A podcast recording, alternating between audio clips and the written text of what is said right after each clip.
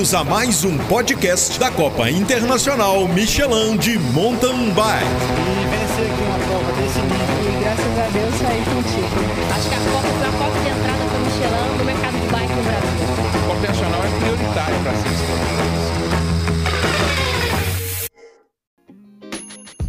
Fala aí pessoal, bem-vindos a mais um episódio. E hoje a conversa é com o Christian, do Segredos do Mountain Bike. Vamos saber um pouco mais sobre o trabalho que ele desenvolve, saber qual é a atividade principal dele, que eu acho que poucas pessoas sabem, e a opinião dele em relação a vários assuntos. Vamos lá.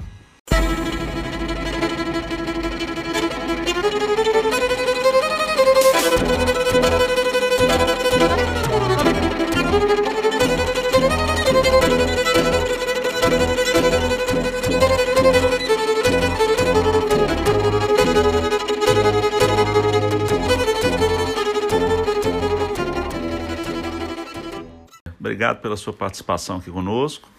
E a primeira pergunta é como é que o mountain bike como entrou aí na sua vida e também saber um pouco mais de você, né? Eu fiquei sabendo que você é médico. Qual é a sua especialidade? Enfim, como é que você consegue conciliar o trabalho seu profissional com esse trabalho que você desenvolve aí na, no mountain bike? Ei, Rogério, poxa, para mim é um prazer enorme estar aqui. Sou eu quem agradeço o convite. É uma verdadeira honra né, falar com você e com toda a audiência da Copa Internacional, um dos maiores eventos aí de mountain bike né, do Brasil e do mundo. É, poxa, deixa eu me apresentar então. Meu nome é Christian Hans Drummond Westerhist. Eu sou filho de um holandês, meu pai é holandês e eu sou cardiologista, na verdade. Sou médico, cardiologista, faço ecocardiograma, que é um ultrassom do coração, muito útil para ciclista. É, o ciclismo é um esporte, o mountain bike, o ciclismo são esportes que exigem muito do coração. E a gente vai falar mais né, depois um pouquinho sobre isso. Mas enfim, é, eu sou cardiologista e fui atleta de ciclismo de estrada na categoria Júnior na década de 90 aqui em Minas, fui campeão mineiro de ciclismo.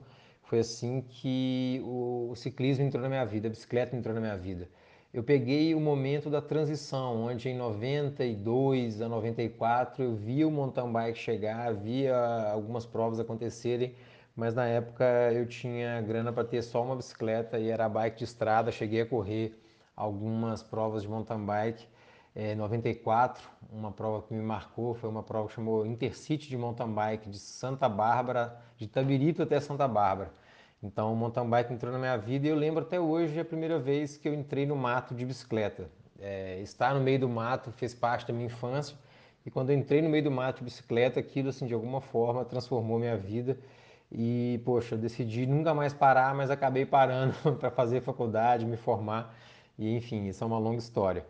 É, eu concilio né, várias atividades, eu tenho uma vida muito intensa é, hoje fazendo o que eu faço, mas eu sempre gostei muito de produtividade, né? No auge da minha carreira, é, durante a minha formação, eu cheguei a trabalhar 110 horas por semana, e isso, assim, na maioria das semanas do ano, como médico residente e plantonista. Então, é, trabalhar nunca foi um problema para mim, assim, sabe? E hoje eu trabalho muito menos que isso, mas de uma forma muito mais produtiva e organizada. E eu acho que ser produtivo ser organizado. Na verdade, eu não sou organizado, acho que eu tenho uma equipe que me ajuda com esse defeito. É muita coisa para girar ao mesmo tempo e felizmente a gente tem uma equipe bacana hoje. E o mais importante também é não perder tempo, sabe? Com distrações, eu acho, sabe? Eu acho que a vida, a medicina me ensinou, estou com quase é, em torno de 15 anos de carreira médica e vejo que a vida é muito valiosa para a gente perder tempo distraído com, às vezes, coisas mais bobas, entendeu? Então, eu prefiro focar no que eu quero fazer e com isso eu consigo fazer muita coisa e muita coisa útil. E hoje eu tenho uma agenda bem definida, eu faço exames dois dias por semana, atendo consultas em um dia fixo, é, e alguns dias quando eu não viajo, aí eu marco as consultas, o consultório felizmente vai muito bem, mais bem do que nunca. Então, assim, é, é muito prazeroso hoje trabalhar, ser produtivo, ajudar pessoas no consultório, ajudar pessoas na internet. É, eu descobri que a internet, na verdade, é só uma forma de amplificar né, o que eu faço ali um a um no consultório. E acho que essa, essa questão eu levo muito a sério, que é de ajudar as pessoas a pedalarem melhor aqui, no caso dos segredos do mountain bike. Bom, outra coisa que eu e muita gente gostaria de saber também, tem certeza, como é, como é que foi essa interação sua nas redes sociais, é, produzindo conteúdo, de onde surgiu essa ideia, enfim, e quais são seus planos aí para esse trabalho que você vem desenvolvendo de uma maneira tão diferenciada aí e agregando tanto para atletas, né? não só profissionais, mas também amadores. Ei, Rogério, é muito legal essa pergunta. Eu tenho uma grande experiência né, em provas no Brasil e principalmente em Minas Gerais, onde felizmente, não por acaso, é realmente o celeiro do mountain bike, né? E o que, que acontece? Eu vejo o, o, o, trabalho ou o papel, né? Talvez é, represente melhor, né? Da Copa Internacional no cenário do mountain bike nacional. Eu posso avaliar de várias maneiras, né? Você colocou maneira técnica, eu acho que a Copa Internacional ela, ela cumpre um papel de elevar o nível é, é, técnico das provas, mas também das pistas de mountain bike. O que a gente está vendo lá fora é, são pistas cada vez mais desenhadas. A gente vê a pista olímpica do Japão cada vez, é, é cada vez não, né? Uma pista construída de coisa de japonês, né? As, a, os saltos, recepções, e eu acho que a Copa Internacional é a competição que realmente traz é, os circuitos um nível mais elevado. E eu acho que é importante esse tipo de trabalho na construção do esporte mountain bike. Né? Se a gente pensar em alta performance, em alto rendimento, em formações, em formação de atletas de alto nível, a gente precisa muito puxar a corda para cima, muito. E a gente vê, eu que comecei no mountain bike de uma forma bem conservadora e, e e hoje faço provas de enduro e sou mais ousado, vamos dizer assim, é, tecnicamente, eu acredito que existe um degrau é, muito grande, muito grande entre o biker sério e o amador, não digo nem o amador fanfarrão, vamos dizer, que é o cara do rolê do fim de semana, mas o amador que está um pouco mais sério nas competições de maratona, sabe? Esse amador que está um pouco mais sério nas competições de maratona, eu acredito, eu tenho uma visão que ele precisa investir tempo em desenvolver as habilidades técnicas de ciclista de mountain bike. Então ele precisa transpor obstáculos, ele precisa é, usar o cross country principalmente como forma de, de, de, evoluir. Então eu sou um cara que eu torço para que toda cidade que é um polo de mountain bike, a gente está vendo vários polos aí no Brasil, é, cada cidade daqui a um tempo tenha uma pistinha de cross country, uma pistinha de pump track, para ajudar as pessoas a, a, a elevarem né, o seu nível técnico. Então, nesse ponto, a Copa Internacional desempenha um trabalho incrível. Em relação ao mercado, acho que a Copa Internacional, ela dita o mercado né, é, do mountain bike nacional, é, assim como outras grandes provas. Acho que é uma baliza realmente para o mercado. Eu lembro que é muito legal essa história, porque quando eu voltei a frequentar provas de bicicleta, vamos dizer assim, né, incluindo ciclismo de estrada, incluindo de tudo, foi na Copa Internacional, foi em Araxá, era meu aniversário, se não me engano, em 2007, 2008. É, e eu lembro que a sensação que eu tive foi de uma surpresa muito grata, assim, porque o que eu vi acontecer era, uma, era um congresso, tipo eu vi os congressos médicos, né, com estandes é, e, e, e marcas e tal, eu vi acontecer isso em Araxá. E aí eu fiquei, uma, assim, fiquei muito surpreso, porque quando eu parei de competir, mesmo mountain bike ainda tinha uma infraestrutura muito, muito, mas as pessoas de hoje não, não sequer fazem noção assim, do que era uma prova. Na prova de ciclismo de estrada eram ciclistas, mas 10 pessoas, assim, no sol, né? Não tinha nenhuma tenda, tipo isso, a maioria das provas de ciclismo. De mountain bike não estava muito diferente em 90, na década de 90. Então, quando eu voltei em 2007, 2008, não sei, quando eu fui Araxá, eu fiquei muito surpreso com aquilo, sabe? É, ou 2009, não sei. Mas enfim, me surpreendeu muito. Então, assim, eu vejo que a Copa Internacional ela inova a cada ano, né? Inova em cidades, em estratégias, em pistas e assim tem um valor muito importante em torno do mercado do mountain bike, do mercado de ciclismo, de bicicletas é, nacional. E é, de forma a desenvolver o esporte. Acho que eu já até falei muito disso né, na parte técnica, enfim, eu acho que é fundamental. Né, a questão, por exemplo, da, da super elite, eu acho que tem que puxar a corda para cima mesmo. Eu acho que se a gente pensa em formar atletas de ponta, a gente precisa trazer os júniores e o sub-23 para o nível cada vez assim limite realmente da existência humana, porque é assim que eles vão desempenhar bem lá fora. Eu acho que a gente fez isso com a Vancini e eu acho que é a mesma história que se repete, né? Eu acho que depois que se abre um caminho, né? Só de você, né, biker brasileiro, setar na sua cabeça assim, é possível um brasileiro ser campeão mundial de mountain bike. Isso já se, isso já se torna uma realidade. Então, acho que a gente vai ver ainda muitos bikers do Brasil brilhando no mundo e certamente vão passar brilhando também pela Copa Internacional. E você que roda aí eventos o Brasil inteiro, talvez até fora do Brasil, é, qual que é a sua opinião sobre o trabalho que a gente desenvolve na, na Copa Internacional Michelin? é, não só na questão técnica, ou talvez até olhando um pouco mais para o mercado e também no desenvolvimento do, do mountain bike no Brasil. Bom, Rogério, é, é muito legal lembrar disso, né? Eu ainda brinco que tem um amigo que era o único cara que via o Snapchat dos segredos do mountain bike. Então, assim, é, não é dom, é dedicação. Eu trabalho com alguma coisa de internet, vamos dizer assim, desde 2014 o Segredos Mountain Bike surgiu em 2016, mas foi no meu aniversário de 40 anos, cara. Em 2017 que eu decidi botar gás nesse negócio. E então eu considero assim a data de início de 2017, sabe? Mas em 2016 eu, eu fui de médico voluntário, né? Trabalhar de médico voluntário nas Olimpíadas. Então tive a oportunidade de entrevistar os atletas olímpicos é, do mountain bike nacional. E, poxa, depois daquilo eu fiquei um tempo ainda sem conseguir executar, né? Eu tinha um programa, tenho ainda um programa de, de formação de carreira médica, de mentoria, de coaching para jovens médicos. E naquela época eu terminei a sociedade, eu tinha um sócio nesse projeto, a gente fechou a sociedade amigavelmente. Enquanto a coisa se reestruturava, eu comecei a produzir o conteúdo dos Segredos do Mountain Bike, era um negócio que eu sou muito apaixonado. Quando eu fui ciclista lá atrás, não existia internet, não existia informação nenhuma. Eu tirava informação assim de coisas que até assim, livro de física, é, de colégio, de velocidade média, energia cinética, umas coisas bem malucas assim, eu tentava absorver todo o conhecimento que eu podia para aplicar na bicicleta. E quando eu voltei a pedalar, então, é, que existia internet, a, nossa, a fonte infinita, hoje eu não consigo ler a metade, que metade, 5% do que eu gostaria, é, eu fiquei deslumbrado. Aí fiz minha pós-graduação de medicina do esporte. E aí, isso sim, quando eu fiz a pós-graduação, eu pude estudar a fisiologia do exercício de uma forma muito profunda. Né? Estudar realmente o que a gente ama é, é, sensacional. E aí pude aprender muito. E com isso, assim, o meu grupo de amigos, né, eu sou de João Monlevade, a gente tinha a equipe Giros aqui, tem grandes atletas aqui, pódios nacionais.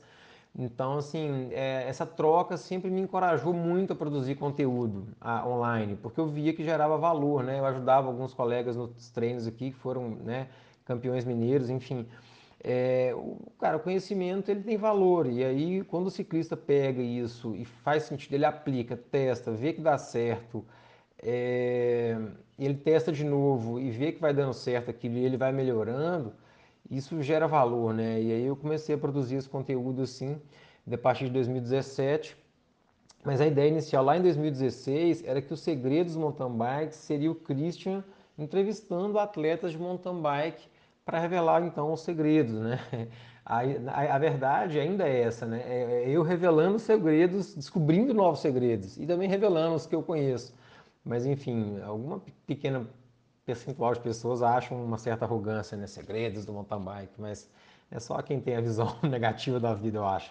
Mas aí deu super certo, porque a primeira rede social que a gente focou muito foi o YouTube e o Facebook, que, que tiveram um crescimento rápido. No Face, na época estava bombando, a gente tem ainda uma fanpage com alcance de dezenas de milhares de, de, de pessoas de audiência é, por vídeo. E lá por último que veio o nosso Instagram, que vem aí, né, também crescendo de forma bem satisfatória. Então, assim, eu acho que o segredo, né, do segredo do mountain bike é tentar de verdade é, gerar valor e até, até nos reviews, até nos unboxings que eu faço, eu tento compartilhar algum aprendizado daquilo, né, sobre algum tipo de alimento, sobre algum tipo de produto, né, eu falei, eu contei uma história engraçada minha sobre capacete um dia desses. Então, assim, é trazer realmente um conteúdo que conecte pessoas nessa tribo incrível que é o mountain bike. E pensar assim, né, o crescimento rápido que teve me deixa muito feliz, sabe? E agora falando sobre o mountain bike de uma maneira geral, Christian, é, qual que é a sua visão né, do crescimento do, do número de participantes?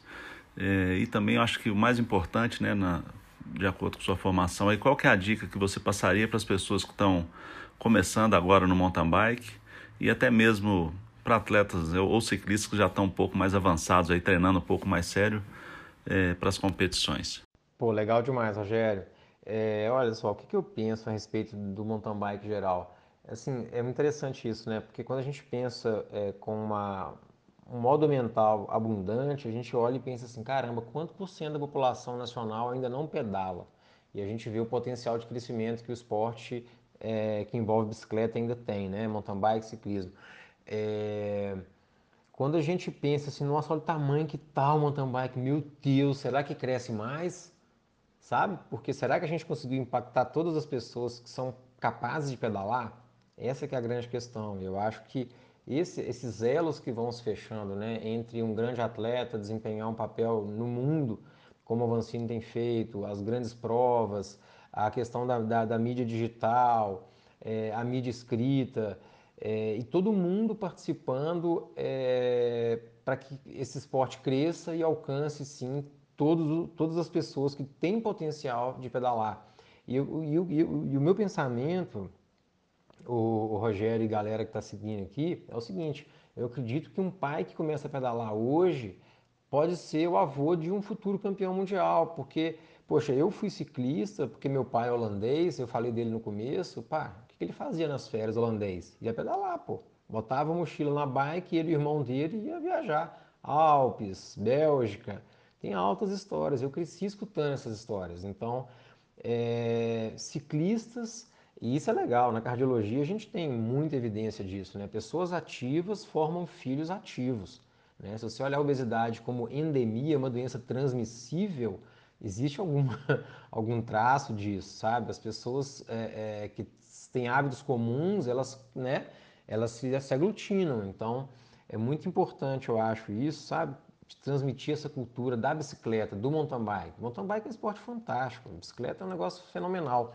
Então, assim, eu acho que a gente tem muito a crescer ainda é, e com essa visão que eu encaro as coisas. Meus planos futuros são os, os, os mais é, positivos possíveis em relação ao esporte. Qual que é a importância que, que você acha é, que tem as competições de uma forma geral na, na preparação dos, dos ciclistas, né? não só o profissional, mas principalmente o amador ou até mesmo o iniciante que está começando aí no mountain bike? Eu acredito que essa pergunta é muito importante e recentemente mais ainda. Rogério, eu acredito que as competições né, no esporte são, vamos dizer assim, a mola propulsora para se formar o personagem principal, né, o ícone, né, o, vamos dizer assim, o ator principal do esporte, que é o atleta. Então, isso é, isso é a importância máxima que existe em cada esporte. Então, a competição, ela é, no mínimo, um pé se existir um tripé ali para sustentar o esporte mountain bike, as, as competições de mountain bike são um desses tripés. É, o outro talvez a indústria de bicicleta e o outro, né, talvez o público-alvo, né, seriam isso, vamos dizer assim. É, só que eu acredito que o esporte, na minha visão, ele crescerá tanto que é, eventos não competitivos de mountain bike também se tornarão muito mais comuns. Eu acho que o biker, de forma geral, ele, muitos deles, e isso ficou até mal interpretado numa edição de vídeo que circulou na internet um pouco tempo atrás aí, é, que muitos ciclistas acabam escolhendo competições de mountain bike é, como forma de se conectar à tribo mountain bike, a viver aquela experiência de mountain bike coletivo, aquela vibe, aquele ambiente que todo mundo conhece e é sensacional. E acredito que é, quando eventos não competitivos surgirem, a gente vai ver uma realidade mais próxima né, dos países onde o esporte está mais maduro, que as competições envolvem mais atletas de performance e os ciclistas que querem simplesmente, né, os cicloturistas, a galera que quer pedalar de forma geral, a grande massa se encontrará talvez em eventos não competitivos. É, mas eu acredito que as competições são assim muito importantes e acho que é, ver o que está acontecendo agora recentemente, né, com o nível que vem atingindo as competições, circuitos, infraestrutura, então, é, é, é muito admirável se ver assim, o quanto o sarrafo subiu, né? E é muito bom assistir isso de perto, né? Muito bom. Nossa, e se pensar que quando eu enxerguei isso em 2007 ou 2008, é, nem imaginaria que a coisa ainda cresceria tanto assim. Christian, nós lançamos o game da CMTB com, em parceria com a Trek. Eu queria saber sua opinião sobre esse, sobre esse game e saber se você já montou sua equipe lá para participar desse, desse jogo virtual, né? Onde os, você, é o, você tem a sua equipe, é, um, é um, uma equipe virtual, mas com os resultados dos atletas reais, né? Vamos dizer assim. O que, que você achou disso? É, eu acredito que a ideia do game é muito legal. Eu penso que se a gente precisa né, formar uma geração de novos atletas, nada melhor do que game, né? para conectar principalmente os mais jovens. Ah, Rogério, eu, cara, não sou um cara que fui formado no game, assim. Então, assim, eu tento entrar no mundo do game para jogar com meus filhos, não conecto bem e acabei que não montei meu time também não, cara. E, assim, prometo dar uma atenção porque é super legal, né? Eu já joguei isso aí, é, acho que no Tour de France que tem, foi que eu joguei, foi exatamente no Tour. E acho que é muito legal a gente lidar isso, acho que é uma forma incrível, assim, de, de, de mostrar para as pessoas o nome dos atletas, aprofundar o nível de conhecimento que o público brasileiro ainda precisa ter, né? Não é só, não é só sobre conhecer o Henrique Avancini, que a gente está na luta ainda, vamos dizer assim, mas é conhecer os top 10 do Brasil, ou os top 3 de cada categoria, pelo menos, né? Isso é, uma, é um trabalho, vamos dizer assim, uma jornada que está sendo construída. Eu acho que é, o game é uma forma muito inteligente, moderna, inovadora e sensacional que vocês fizeram. Mandaram muito bem. Cristian, finalizando, queria agradecer a sua participação aqui conosco e saber qual é a expectativa que você tem em relação às provas que você deve participar esse ano, né? E, e também dos atletas brasileiros. É, o Avancini, por exemplo, nas etapas da Copa do Mundo e nos Jogos Olímpicos. Poxa, Rogério, um prazer enorme, né, ter falado com você aqui. Sensacional, né? Vocês inovando sempre aí com o podcast, game e fora as inúmeras alterações na Copa Internacional que a gente trouxe na nossa live. É... Poxa, a expectativa é muito boa, né? Acho que as provas sobem de nível, os atletas também, né? Eu falo do bolo do meio dos atletas, os atletas do bolo para frente têm crescido muito o nível dos atletas ali. Tem uma galera que realmente quer curtir a prova e tá tudo certíssimo e tá tudo ótimo, né? Eu larguei a maioria das minhas provas no mountain bike, assim, de coroinha, marchinha lá atrás e para dar rolé. É, acho que o, o, fenômeno mountain bike ele só cresce em 2020, sabe? Mercado, indústria, ciclistas, é, acho que é uma, é uma bola de neve do bem que não para de crescer, porque a bicicleta e o esporte, o mountain bike é, um, é, é algo transformador para a vida das pessoas. Eu vejo isso no meu consultório, eu vejo isso na minha vida, o quanto isso é bom. E em relação aos atletas nacionais, é, acho que o Henrique Avancini ele tem chances reais de medalha olímpica. Eu torço muito para que isso aconteça. Eu acho que ele tem chances reais de, inclusive, ser medalhista de ouro na Olimpíada. É, eu acho que bater o Nino é algo semi-impossível, mas o semi, principalmente no esporte como o mountain bike, ele se torna possível. Quantas vezes a gente já, já, né, a gente não presenciou esse tipo de fato acontecer? E o holandês, né, meu compatriota aí, por parte de pai, que também é um outro desafio aí, pedreira, né, para o nosso Henrique Avancini, mas que também é possível, né? E por último a gente torce, né?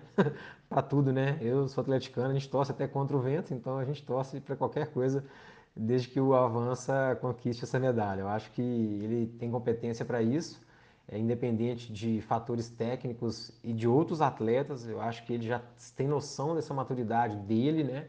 Que ele representa um atleta que fisicamente, que mentalmente está pronto para subir no pódio de uma Olimpíada para é, colocar uma medalha no peito e, quiçá, a medalha de ouro. Então, se o Henrique estiver escutando aí, ele sabe muito bem que eu acredito nisso. E nas etapas de Copa do Mundo a gente vai ver aí, né, mais é, aquelas ombradinhas, cotoveladinhas ali e aquele clima quente, né, que já tornou aí os nossos dias aí mais melhores, mais temperados, né? É muito legal ver esse momento do esporte, fazer parte disso então, né, aglutinando, gerando valor e criando, né, é, mais e mais conteúdo para que mais e mais pessoas pedalem é, é, é, é muito gratificante para mim. Eu sou muito grato, muito feliz e mais uma vez agradecer então a minha presença aqui, Rogério. Valeu demais, cara. Obrigado. Você curtiu mais um podcast da CIMTV. Obrigado pela companhia. Em breve teremos novidades.